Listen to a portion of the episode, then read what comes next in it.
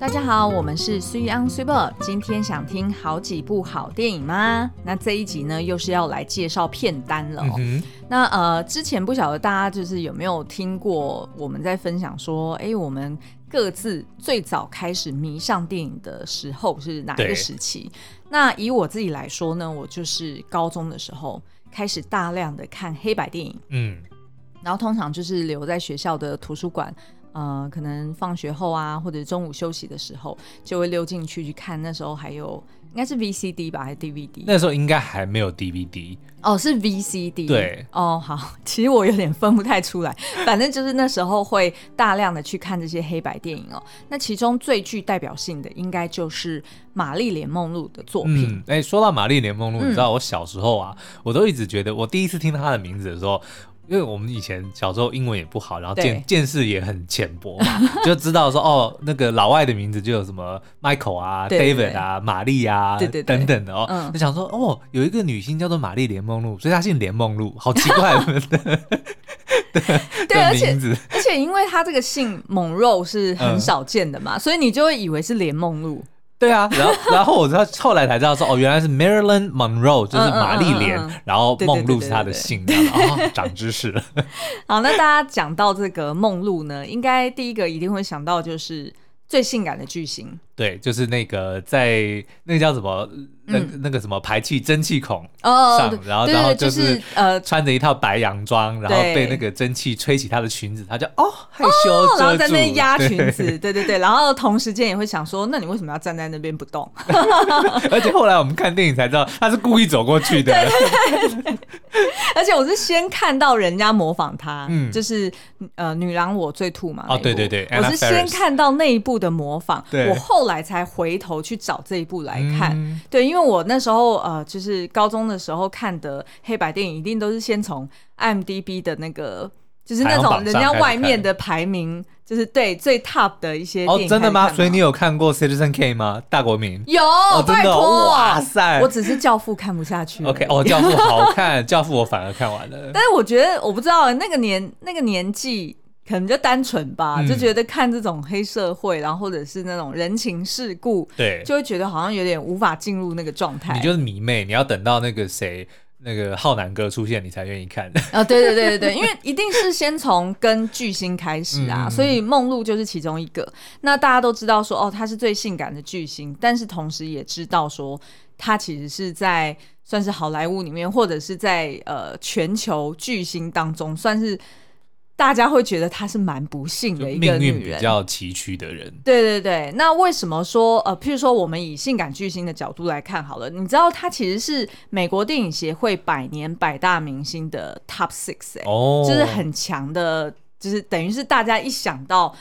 百年来的巨星，他就是前六、嗯、就讲到电影明星，他可能就会是前几个就会跳出来的。对对对，嗯、然后再呢，就是他的形象就如同你刚刚说的嘛，就是非常的鲜明。对，就是大家一提到梦露，哎，脑中就有好几个经典的画面，跟他经典的人设形象的这个呈现。我觉得后来可能在那个流行文化里面讲到说，哦，金发妞可能都是因为他。刻意营造营造出来的这种，就是哦，很可爱、很纯真，但是有一点点傻气的这种这种形象。对对对，然后应该也是从他开始的、哦，嗯、就是那种呃，我们可以说就是传统刻板印象里面的金发无脑笨妞。的确是从他开始的，他的确是把这个人设经营的很好，嗯、然后以至于大家都误以为他本人就是如此，哦、但是事实上真的不是哦。对啊，好，那再来呢，就是我们提到什么最不幸的，就是一个成长过程，嗯，然后跟他最后在短短三十六岁就香消玉殒。那他呢，呃，不仅是譬如说出生家庭比较复杂，他其实小时候是流浪儿，是他呃，就是在不同的十几个寄养家庭里面。长大哦，嗯、那他也被性性侵过，然后呢，他也呃，就是后来有过几段婚姻，然后也是被被不同的这个丈夫的不同人格特质、不同掌控的方式去控制他哦，嗯、然后再来就是，当然他也深受这些他过往因为。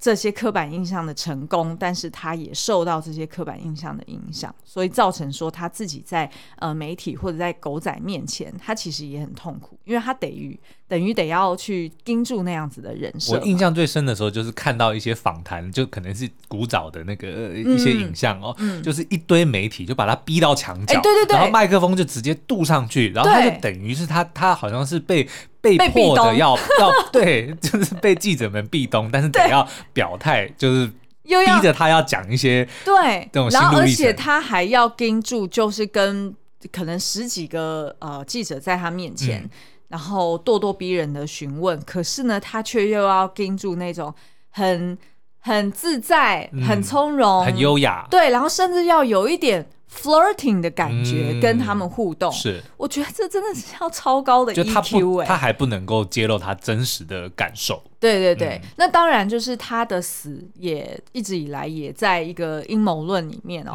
啊，就是把跟这个美国总统甘乃迪兄弟对。挂钩在一起，前美国总统哦，对对对对对对没错没错，不然会吓到人。所以这件事情也是非常知名的哈。那所以呢，今天我们会分享的就是在呃，就是台面上跟台面下的真假梦露，就是他到底他真实的人生经历是什么，然后以及呢，我们会推荐三部他的必看片单。嗯，而且我要讲哦，因为。Switchball 是从小就很喜欢黑白电影，那、嗯、但是我呢就是比较那个肤浅一点哦，嗯，就我非必要我是不会去看这些片的，非必要。对，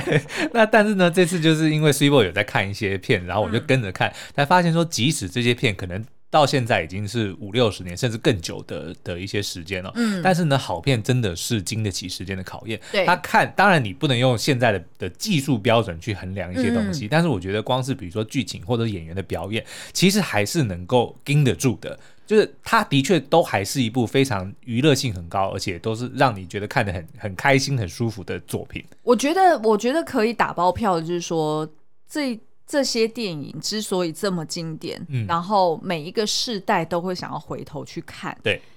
但是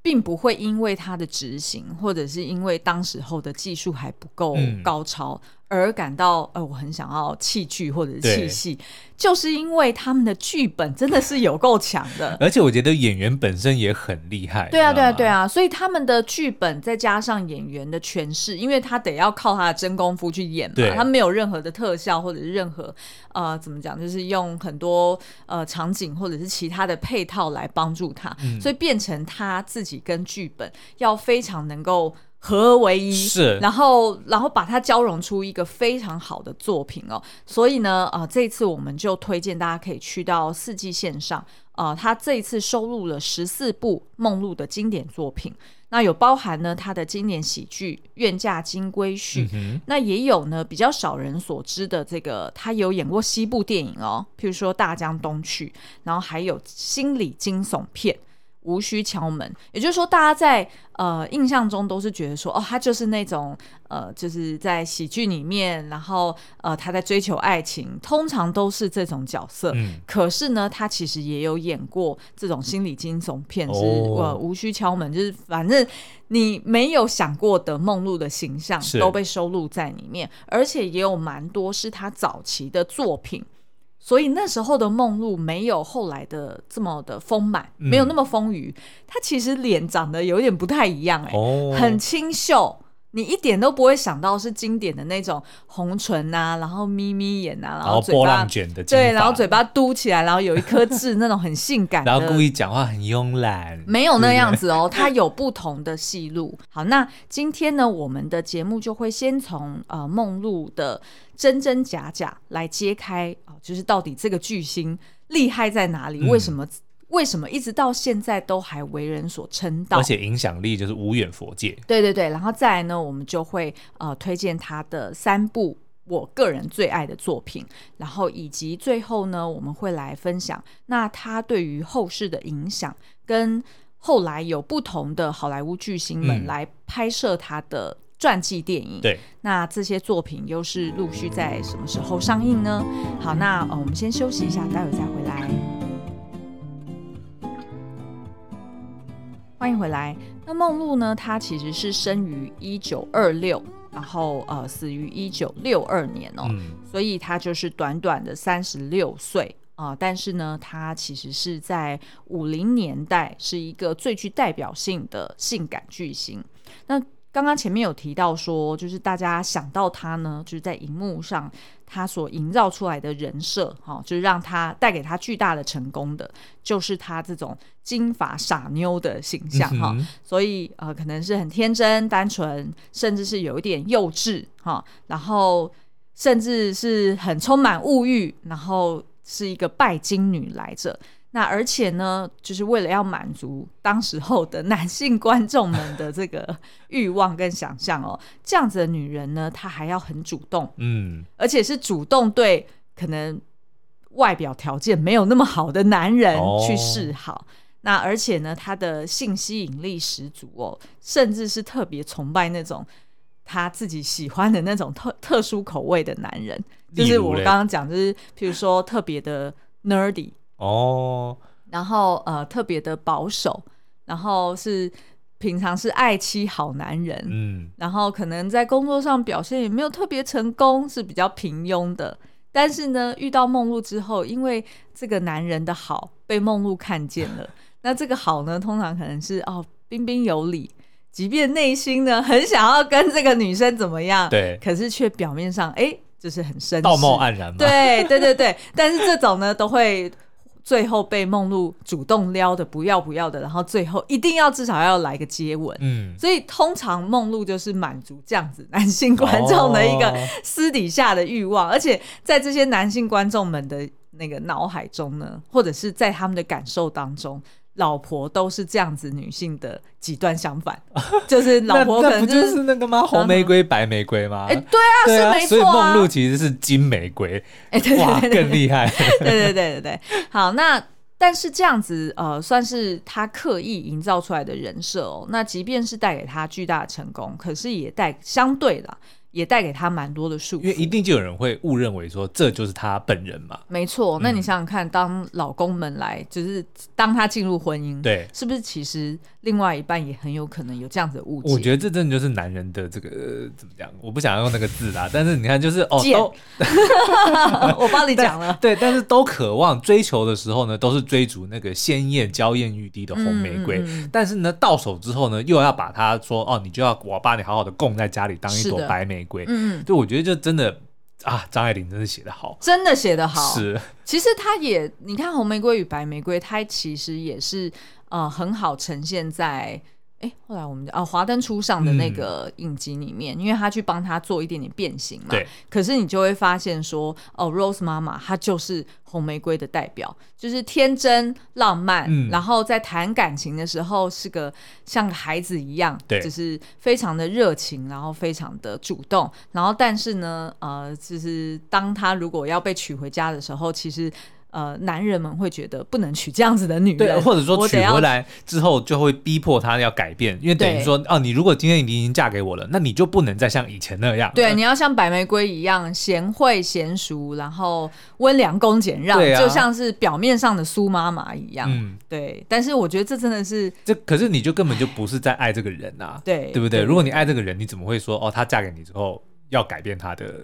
一切，所以呢，我要来揭露了。那事实上，呃，就是在不同的纪录片，嗯、或者是以呃，就是访谈梦露身边比较亲密的友人啊、呃，那其实呢，擘画出来的这个梦露的真实面貌，其实它是第一个。我们先讲最表面的，就是他其实是棕发。OK，对不对？这是最最表面的哈。第一个，他是棕发；第二个呢，他其实不像它。荧幕上面呈现的那样子天真、乐观，嗯、或者是很很很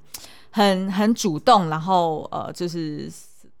一天到晚想的就是爱情或者是性。Uh huh. 他其实私底下是比较悲伤。比较敏感，对，而且呢，他其实是因为他不安全感很重。你想想看，他从小到大他是这样子生长的，嗯、他是流浪儿来着，他自己都说他自己是流浪儿。对，他不断的在不同的寄养家庭里面去轮转，所以他一定是比较疑神疑鬼，嗯，因为他随时就会怀疑说。我是不是又要被丢弃了？对，或者是刚来到这个地方，他就知道我一定待不久。对，嗯、对，对，对。那我是不是又会遇到不同的人？那我要怎么去想办法 adapt 我自己，跟这样子不同的家庭去互动？那所以他也变得比较心意比较容易多变，嗯，就是可能呃上一秒可能是哦、呃、这样子的一个状态，但是很快的他可能一点点的刺激，或者是他想到什么样的事情，他可能马上就有 change of mind。那即便呢他是很才华洋溢的，可是他可能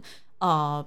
就是在这个才华洋溢之下，他是有时候是会比较矛盾一些。嗯、那但是呢，也因为他很聪明，他很实际，他很知道他自己要什么，所以他一路以来，他不断的往上爬，然后争取啊、呃，就是演艺生涯露出的机会。他也会就是在这当中呢，会想要去对抗体制。嗯，因为他就是因为这么聪明、这么实际的人，所以他知道他从小到大都受到。啊、呃，就是可能对，或者是性剥削，嗯、所以他很知道说，那我要怎么去跟这些体制对抗。所以其实事实上没有人知道，就是应该说现在的人，如果对他不熟悉的人，其实并不知道他曾经跟大制片商争取过合约的条件呢、欸。嗯、他曾经跟他们对抗，然后是要呃，就是杠上法庭的。然后而且呢，他也是呃，一直以来就是前面他。呃，靠着这个形象红了之后，其实他很快的也想要去突破他这样子的框架，然后去找不同的作品或者是不同的编导去合作。嗯、那他当初会跟这个制片公司去杠上，就是因为人家就是要他做 最好赚的，对不对？是。但是他就是不愿意，因为他知道他自己本人就不是这样子的人，他已经受够了被套上这个框架，对。所以他也是，就是主要是因为这个原因，再就是因为不公平的。待遇，嗯，呃，就是她明明是第一女主角，可是她为什么 always 拿的钱就是比男性来的少？哦，说到这个，我得要先另外插个题，嗯、要致敬一下我们的这个 Benedict Cumberbatch，就是奇异博士。嗯、哦，他他就是有做出一个宣告，说他以后不会再接所有的新的案子，除非跟他搭档的女星的酬劳跟他是一样的。哦，这真的很了不起。哦，是哦。嗯哎，真的耶！因为在五零年代，我相信，嗯，应该是在那样子的文化跟历史时空背景下，大家都会觉得很正常啊。女性本来就是要拿少一点啊。不是只有那个时候，现在也是这样啊。就是你即使已经哦，现在女权抬头这么久了，嗯，你还是去去看一些研究或看一些统计的话，男性的薪资还是会比女性高上很多啊。嗯嗯，所以其实梦露真的走得很前面。嗯，她知道她自己呃。拿下了这个，就是很好的一个 leverage，对，因为他在全球大获成功嘛，所以他就知道说，我要赶快利用这个 leverage，然后去跟制片公司谈，嗯，你当初一直以来给我的条件其实不平等条约，然后再加上我其实是没有自己选择要拍什么样作品的权利，那你是全然的控制我，所以他就想要去跟他们去对抗。那但是呢，在这个对抗的过程中，其实你知道媒体。虽然不断的就是捧他说哦，很性感很美，但是呢，却又一方面打压她说哦，真是个蠢女人，如同她荧幕形象中那样的蠢。嗯、你就乖乖听话就好了。对，你怎么可能认为你会有这样子的权益？嗯、结果没想到，你知道后来她还真的打赢了，嗯、她还真的赢得了这啊、呃，就是她最后就是还有机会去跟制片公司谈下一个条件，说好，那我们现在就是你要答应我的条件，那同时之间呢？啊、呃，你也要让我可以去成立我自己的制片公司，哦、所以他后来有成立一个就就叫做玛丽莲梦露的制片公司，然后他自己可以去制作他自己想要挑的好作品。哇，那真的是很厉害哎。对，所以后来我忘了是不是《Times》时代杂志，还是说反正就是另外。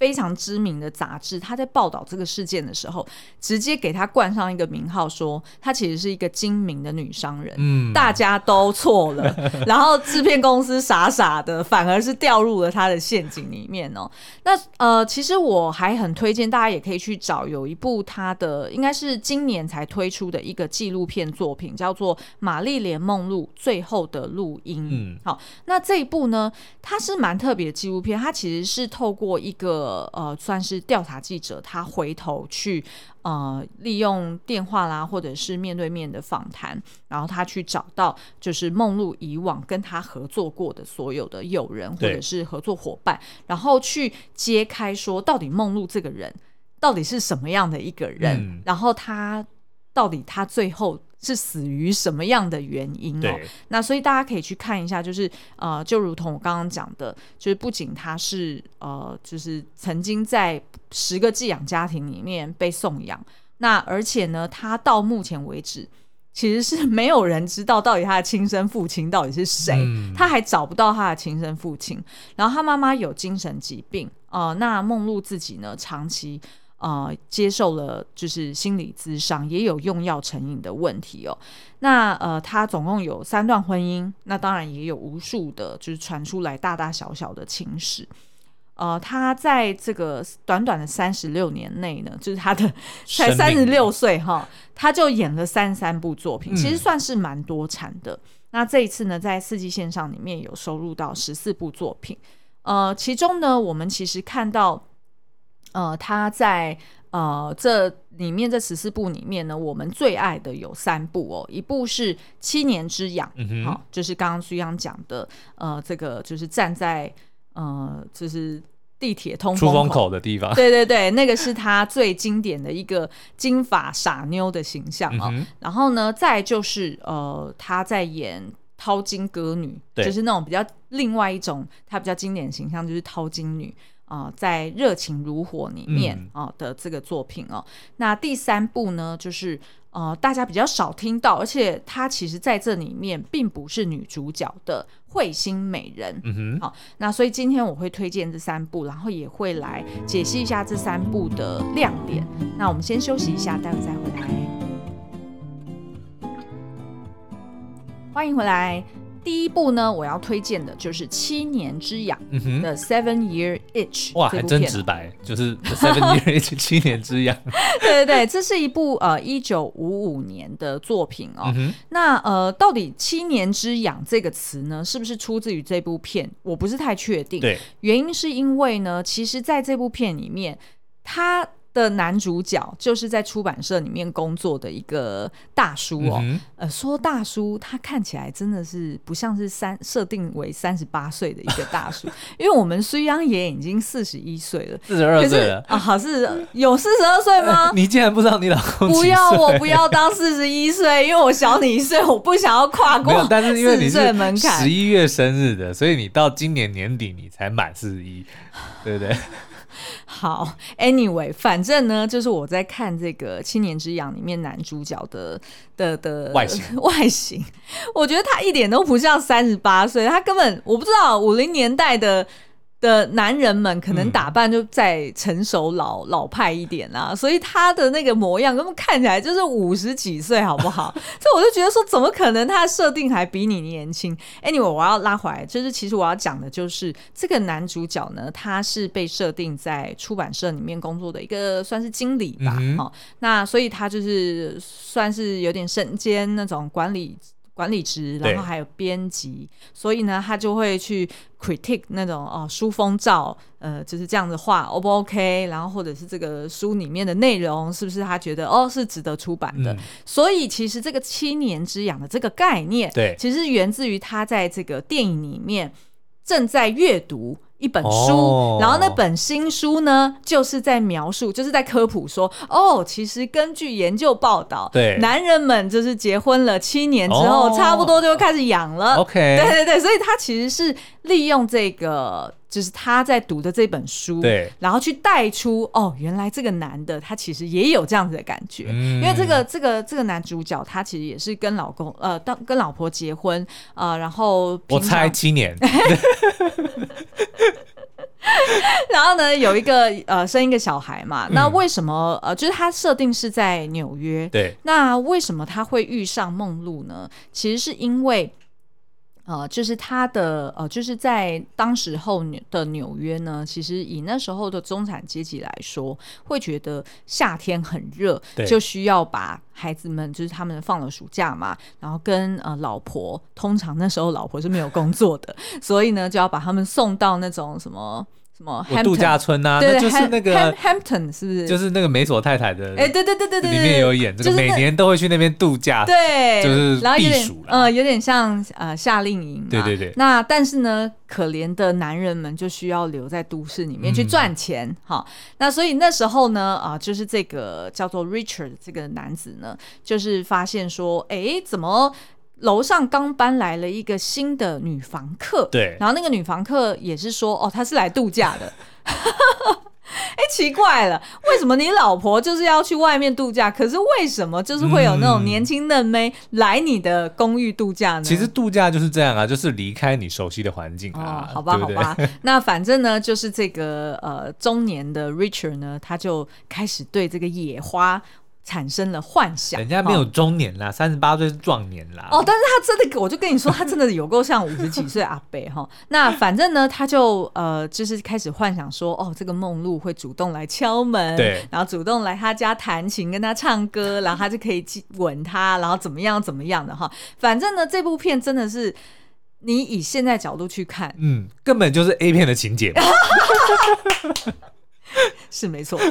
但是但是我跟你说，他一点都不下流，uh huh. 而且他是，我觉得这他是一个非常经典的喜剧，因为他就是去描绘一个中年男子，他平常呢有多压抑，嗯、有多痛苦。呃，不管是呃儿子很很很吵闹，对，然后很很那个虚所无度啊，然后哎，通常虚所无度是形容 形容 也没关系，也 OK 啦。Anyway，然后呢，那个妻子呢，就是把他打压的很厉害，反正就是 ungrateful，对，不知感恩的一群家伙，管得紧紧的，所以他也不能喝酒，也不能抽烟哦，所以他平常就是过得很。很压抑的日子，所以就是那部韩剧《认识的妻子》就是这样讲。哦，真的吗？对啊，哦，他是这样讲。对啊，就他在现实生活中跟他老婆就是被管得死死的，然后非常的不愉快。然后有一天突然醒来，发现，哎，怎么他的老婆换人了？然后就过得像这个梦境般的生活。哦，是哦，是这样子哦。那所以呢，在这部片里面，他也会有很多这种幻想的情节，就是他的演法很像舞台剧，他就会突然就是他想到说，哦，如果这时候我老婆在这里，然后发现我跟这个金发正妹在一起的话，那我就一定死定了。然后他就想象他老婆会怎么样开枪射杀他，然后要不然呢，就是他会幻想说，哦，梦露从楼上走下来，还穿着那种男性衬衫，还是怎么样的，嗯、然后就会幻想说他跟梦露有很多的邂逅哦。那所以其实这个他整部片他其实要表达就是这样的一个男子哈，就是在他的日常被压抑。然后呢，他呃在欲望跟责任间怎么去拉锯？嗯，然后呢，在有任何机会可以让他去呃，就是。出轨，或者是让他去解放的时候呢，他就会去合理化自己的想象。嗯、哦，他可能就是真的做了那件事情，或者是还不敢做之前，他就会自己说服自己说：“哦，我会这样子想也很正常啊。”或者是“哎，人家这样子对我也很正常啊。嗯”因为 blah blah blah，然后就开始自己。哦，隔壁老王也这么做啊。对对对对对，所以我觉得去设定他在出版社工作，哎，好像也蛮合理的。哦、就是一个本身可能比较喜欢幻想啊，然后呃，就是比较浪漫一点的个性啦。我觉得很适合在翻拍耶，其实不是只有这一部。超适合。我在看梦露的作品，我我都觉得那些故事或那些 idea 其实非常适合拿来翻拍，对啊，一定都很有趣。对对对，那呃，我接下来要描述的就是是梦露这个角色。那梦露在这里面这是第一女主角，嗯、而且其实因为她是很类似像舞台剧，然后又是设定在呃这个。Richard 他们家所发生的事情，所以等于是梦露要一直不断进出他家嘛，是对不对？就是因应不同的幻想情节或者是实际发生的状况，梦露得要就是一直待在他们家哦。那所以呢，其实他的呃整部片的那个场景非常的单纯。那梦露呢？也被赋予了一个重责大任，就是他要满足所有男性观众们，哦、尤其就是跟这个 Richard 一样背景的。我觉得他就是想要让观众每一个观众都可以带入 Richard 这个角色，错就说我家也有一个这个性感尤物的访客。没错，没错。哦、而且呢，所以这个呃，这个女主角梦露她是没有名字的。哇，她在整部片，哇，是不是？嗯，ouch，超级政治不正确。可是我觉得她在那个时代背景，她这样呈现。是很好，而且我觉得，即便他在现在对用这样子的呈现，说他是一个没有名字的，其实我觉得也很好。所以我觉得他是一个，他就是一个刻意的反讽。对，所以你不能够把它当成说他是哦帮助什么男性观众泄欲的一个，其实不是一部作品，其实不是，他反而是探讨男性、嗯、男性内心的这种各种欲望的一个心理心理层面的。对对对对对对对，没错。哦、所以呢，梦露她在里面设定就是一个没有从头到尾都没有名字，而且呢，Richard 还没有问过他的名字。嗯。而且，呃，这个梦露呢，她呃，他的设定就是她是一个 model。好，年轻的二十二岁，然后呢，呃，平常的工作就是在电视购物频道去卖牙膏啊，或者是跟这个呃，就是是去拍一些画报啊，然后会上杂志啊等等的哦。那所以当然想当然就是他的身材非常的火辣，嗯、然后呢，因为他就是要呈现说哦，是一个二十二岁很单纯无脑的一个年轻女性嘛，那所以呢，她为什么会一直来到这个男主角家？对。并不是说哦，他自己本身对于性有很多渴望，他想要跟这个男主角怎么样，嗯、而是说，在这整栋公寓里面，只有男主角家 有冷气，因为在那时候的、uh -huh, uh -huh, 对嘛哈，对，那呃，这个女主角呢，她是很怕热的，所以呢，她就动不动，其实她心里面 underneath，对，她的欲望是我想要吹冷气，嗯，我不知道我要怎么跟她开口，我好想要在那边过夜哦。那呃，会不会被误会呢？这样子，他自己还没有担心会不会被误会哦，他只是在那边一直脑中一直在那边 OS，就是想的是说我要怎么跟他开口讲，我应该就是坐在这边，然后跟他喝酒，跟他抽烟，陪他弹琴，嗯，他应该就会愿意让我留下来了吧？然后这时候男主角就是反方面哦，，Richard 大概一直在想说他为什么一直愿意主动留在这边，然后为什么跟我聊得这么开心？那他一定就是。拜倒于我的魅力之下嘛，uh, 所以他就是用这样子的设定去合理化说，哎、欸，为什么这个就这么这么正的一个女孩子会一直黏着这个大叔不肯走？其实重点是因为她很怕热，然后她想要在那吹冷气。Oh. 对对对，所以整部片其实我觉得，呃，我我觉得印象中我特别印象深刻，然后也深刻的去感受到梦露她真的很会搞笑，嗯，她真的不是那种。只是装傻，然后眼神空洞，然后或者是在那边卖萌就可以演这个角色，不行哦。这个角色其实很难演，是因为他心里面有一个欲望嘛，对不对？那个欲望并并不是性，可是他表面上却又要呈现是性的那种吸引力。嗯、然后呢，他印让我印象最深刻的是他在那边描述说他平常做的工作是什么，然后其中有一个就是在电视购物台去卖牙膏，对，然后他要就是摆出那个笑容，说：“你知道吗？我平常怎么卖那个牙膏？我就是要这样子假笑啊，然后我要把我的牙齿白白的露出来，因为呢，我们要在上镜头前要先用那种灰色的水漱一漱口，然后把我牙齿弄黑，对，然后呢，我在当场马上用那个牙膏，然后我牙齿就会变白了，然后他就。”大辣辣的，呃，露出他的牙齿，然后就这样子，就是这样，就是这样，我要这样摆 pose 哦，然后就是 把他的上下排牙齿一起露出来，然后还要面带微笑。我觉得他那边真的是。他真的是很强的喜剧演演员，然后才把这个东西弄得这么自然，这么自然，嗯、然后大家这么能够投射 Richard 的心。我觉得观众朋友一定都有遇过那种，就是发现说喜剧很尴尬，对，因为呢喜剧真的是最难演的。所以如果当你今天看到一个演员、嗯、他在演一个喜剧的桥段，你觉得非常的浑然天成的时候，我跟你讲，这家伙的演技非常厉害，因为喜剧才是最难演的，真的真的。可是呢，你知道吗？在现实生活中，他却也因为这部片。跟她的呃，应该算是第二任老公吧，离婚了。哦，应该就是演的太好了。我觉得真的是啊，就因为他如果是要呈现一种就是被男人觊觎，或者是因甚至名字都被剥夺，就是刻意被设定成让男人意淫的形象，然后又演的这么好的话，我觉得没有老公能够接受。嗯，她老公呢，就是当时候呃也是非常知名的棒球运动员哦，嗯、叫做 Joseph DiMaggio 哈，对，呃，应该是大家。平常如果呃搜寻资料，它就叫做迪马乔，你一定找得到，因为他真的是非常呃具代表性的这个运动员哦。那他那时候跟梦露结婚，当然也是轰动全世界啦。嗯、可是呢，嗯、呃，就是为人所知的，就是迪马九他对于梦露的这个善妒，嗯啊、呃，想要掌控他啊、呃。那甚至呢，就是在这部片哦，因为他要拍梦露要拍这个在地下地下通风口，然后在那边裙子的那场戏。对，吹起来。那事实上呢，在这场戏现场大概有不下于两千多人在围观，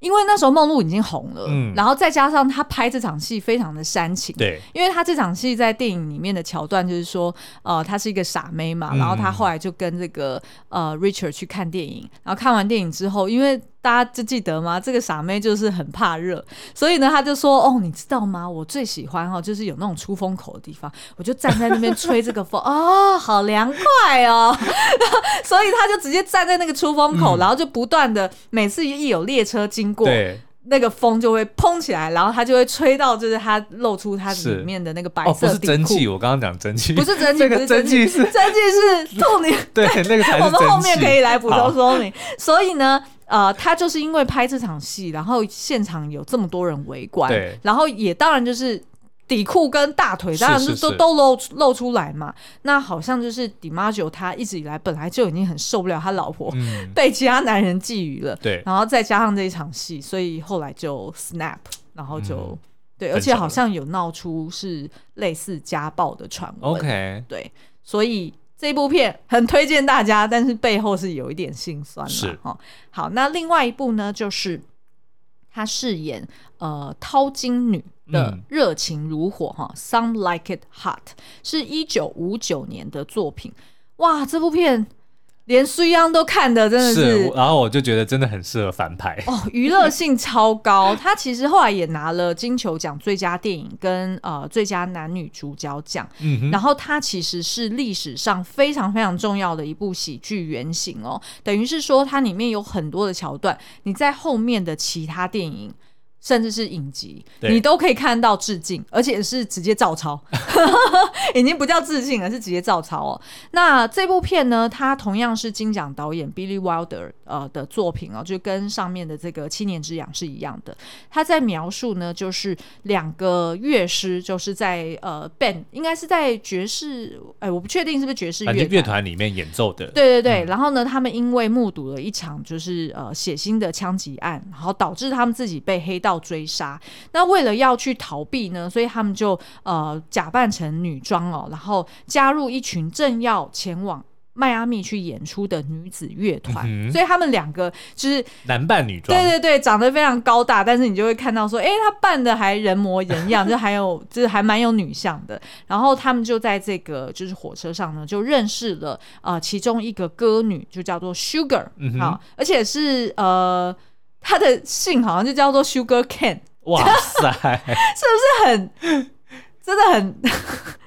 反正我觉得编导就是故意用这样子去反讽啦。嗯、好，那反正这个 Sugar Cane 的歌女就是由梦露所饰演的哈。那他们就是在逃亡以及他们到了迈阿密当地的这个表演的过程中呢。呃，就呃开始两个人都爱上了梦露，嗯、然后呃就是一边要追求她，但是一边又要隐藏身份，对，隐藏身份，然后甚至同时间还要呃小心谨慎的去看待这个就是黑道不断的追杀的过程哦，嗯哼嗯哼，所以你就会发现说，哎，他其实分同时分了呃三到四条剧情线去跑。然后，而且呢，再加上因为有男扮女装这种男扮女装追女仔的这种桥段嘛，所以哇，这个喜剧真的是连你现在看，我们看过这么多的喜剧作品，嗯、看过这么多这种呃，就是性别交换，性别交换，你回头看这部片，你还是会觉得真的是捧腹大笑，嗯、而且是真的会觉得说梦露真的是超会演的，是。她不是只是在装傻。那但是呢，这部片呃，梦露在拍的过程中，其实是她流产之后拍的。嗯，那她那时候为什么会都已经红了嘛？而且她嫁给第三任的呃剧作家老公，那为什么她还会愿意再回来拍这样子她讨厌的刻板印象的作品？是因为呢，第一个就是她呃她老公鼓励她，嗯，然后第二个呢。我觉得他其实是很实际的人，因为他发现他因为这部片可以争取到更好的薪资，对，然后而且有帮助他在呃他演艺事业的对对对，因为他那时候是流产的嘛，嗯、所以他其实是销声匿迹了一段时间，所以他觉得哎这部片有潜力，可以帮助他在再突破，是。好，那所以呢他就还是接演这部片，所以他也获得了金球奖最佳哦，他真的演得好，嗯。嗯嗯，那第三部呢？我要推荐的反而是她不是女主角，嗯、可是呢，她在里面算是她第一次呃嗯受到瞩目，然后也是她那时候还呃算是形象还没有落入到那种她后来这种比较丰满，还没有被定型的时候。对对对对对，那但是呢，这个作品我觉得也很后设，因为呢，这部作品。的故事其实也很像是在形容梦露。嗯，我来描述一下好了。这部片叫做《彗星美人》，All About Eve，嗯哼，然后是一九五零年的片哦。所以梦露那个时候大概是二十六岁。嗯，就是他二十，他是一九二六年生嘛，所以那时候二十四岁。哈，那这部片呢，它其实在描述的是呃心机花瓶，嗯哼，或者是心机美人的这件事情。好。那这部片它呃的女主角其实是三零年代的巨星哦，叫做 Betty Davis。那但是因为她的作品是在更老一点，所以我就没有追到了。但是大家也可以去找一下她以往的一些呃呃经典的代表作哈。那这部片后来也获得了奥斯卡最佳影片、最佳导演、最佳改编剧本，然后还有最佳男配角等等的技术奖项哦。所以《彗星美人》算是我觉得是。人生必看的其中一部作品，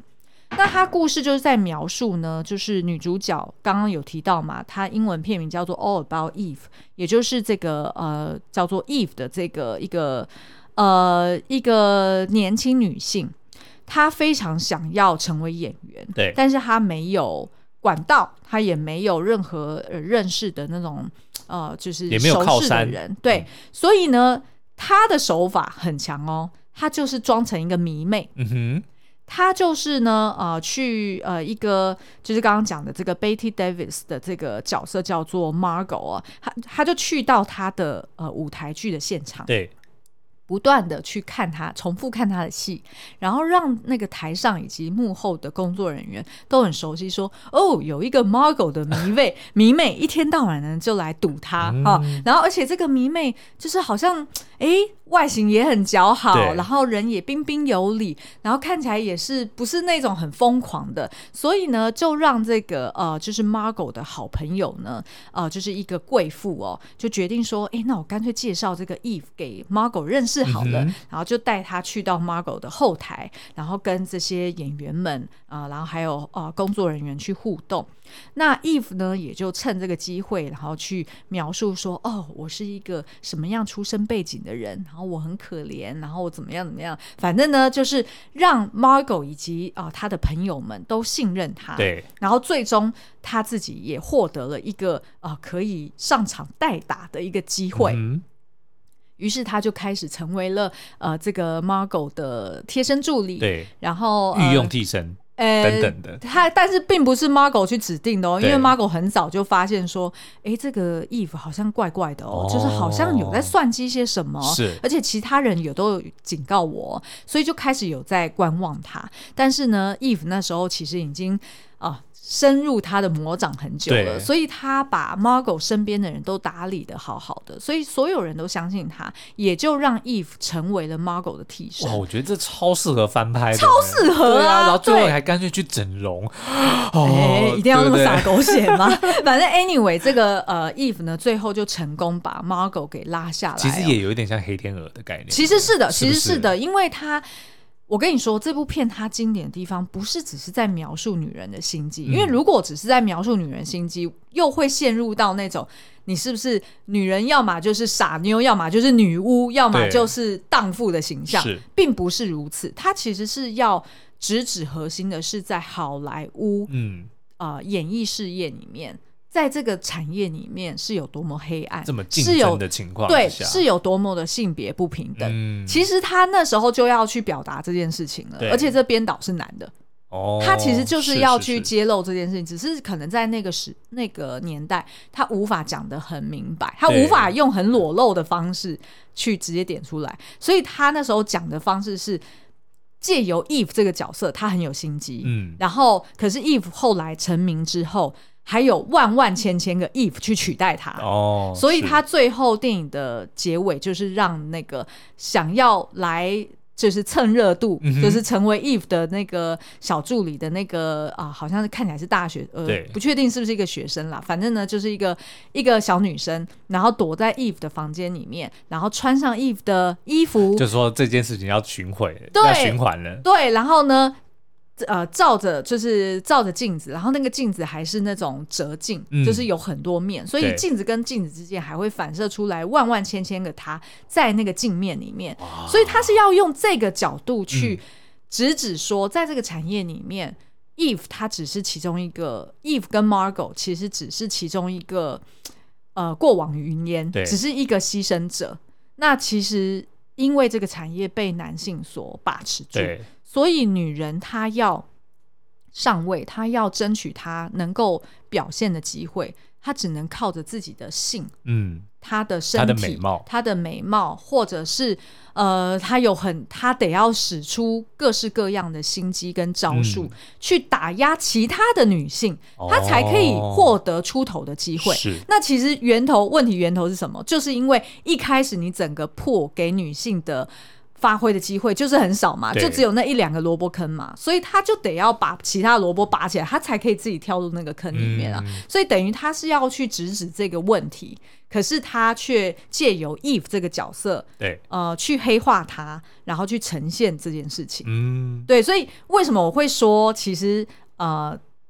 呃，梦露她在里面，即便只是一个小小的女配角，她也是一个在里面也是演一个小女演员，一女的演员。那为什么会说我要推荐这部片？是因为这部片其实某种程度它就是在呈现梦露她可以成名，然后以及她要怎么去争取机会，或者是保住地位。对，她其实也是。嗯他也是得要出卖自己啊，在那个年代啊，所以大家也可以去找，呃，就是我刚刚前面讲的《玛丽莲梦露最后的录音》这部片来看，就可以知道说，呃，其实他也为了要争取上位，他也做出了很多的牺牲，是但是是在那个时空背景下不得不做出的一个牺牲。嗯，好好，那我们最后呢，想要来分享一下，呃，就是梦露她在后世的影响哦。那呃，其实。呃，在譬如说，刚刚苏央有提到的这个《女郎我最吐》啊，就是 Anna Faris 所饰演的这部片，它其实就是去复刻了，就是梦露站在这个出风口，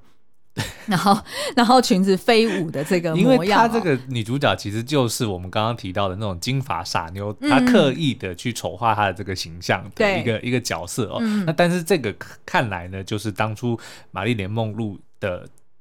成功塑造出的人设就影响了整个美国的流行文化，是，所以这部电影其实某方面也是就是很后设的去来，嗯，去讲这件事情。对，然后呃，Anna Ferris 只是没有预料到说那个。下水道是热的，所以那出风口是蒸汽，所以他就整条腿全部都是水泡。就是他其实要用这样的方式，也是去点出说，这个女孩子就是这个女主角本身也是傻傻的，嗯、但是她就是一个心地善良。对，然后最后她却靠着她的傻气跟心善，去走出她自属于她自己的一条路哦。所以我觉得这个后设扭转的也蛮好的。那再当然就是大家印象最深刻的那个梦有关梦露的艺术品，应该就是 Andy Warhol 哦，就是这个普普艺术大师，他曾经画过十个重复的梦露的脸，你还记得吗？嗯、但是不同的颜色。对对对，不同的颜色。那其实他那个是要去表达，呃，媒体消耗这个人，对，消耗这个演员，然后并且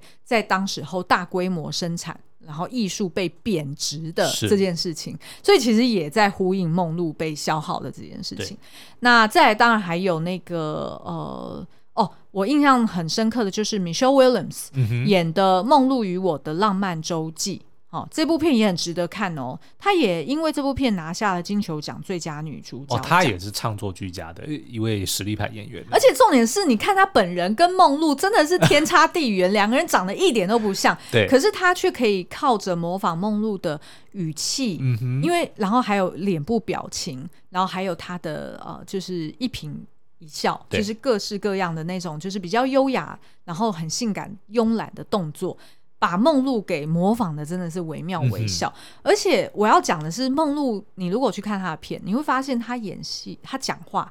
她有一个习惯的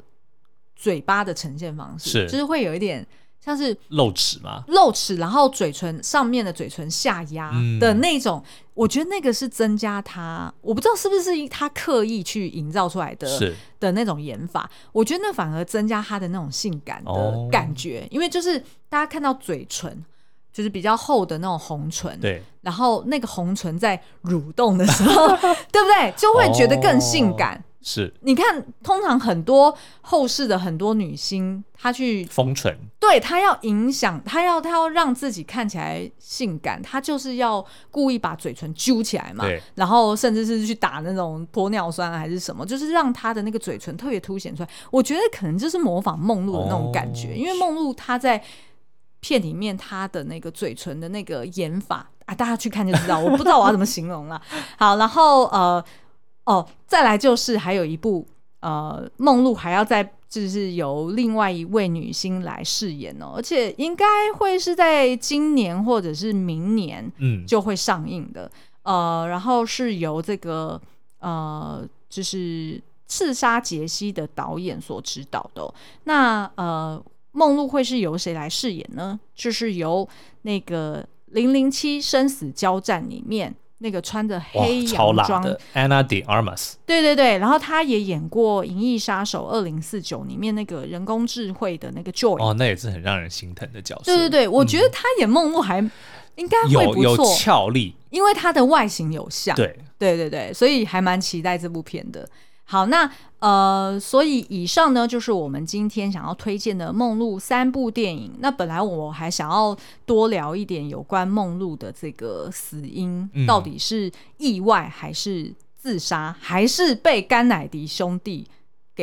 暗杀哈，那但是呢，因为就是篇幅的关系，我们今天就先略过这个。如果大家有兴趣的话，也可以到 Apple Podcast 底下留言，呃，敲碗，就是看要不要我们来聊更多梦露的其他作品，或者是聊呃梦露呃玛丽莲梦露最后的录音的这一部纪录片哦，嗯、那我们就可以来探讨她的死因。那呃，所以最后呢，提醒大家，如果你对于呃这十四部梦露的作品有兴趣的话，也可以点击文字说明栏里面的四季线上的连接，而且呢，也可以看超过另外的呃一百台的国内外精彩频道哦，呃，什么样的类型作品都有，而且是使用手机、电脑平台都可以。那兑换时间也到六月底，所以请大家把握机会喽。好哦，那我们今天节目就到这边，我们下次再见，拜拜。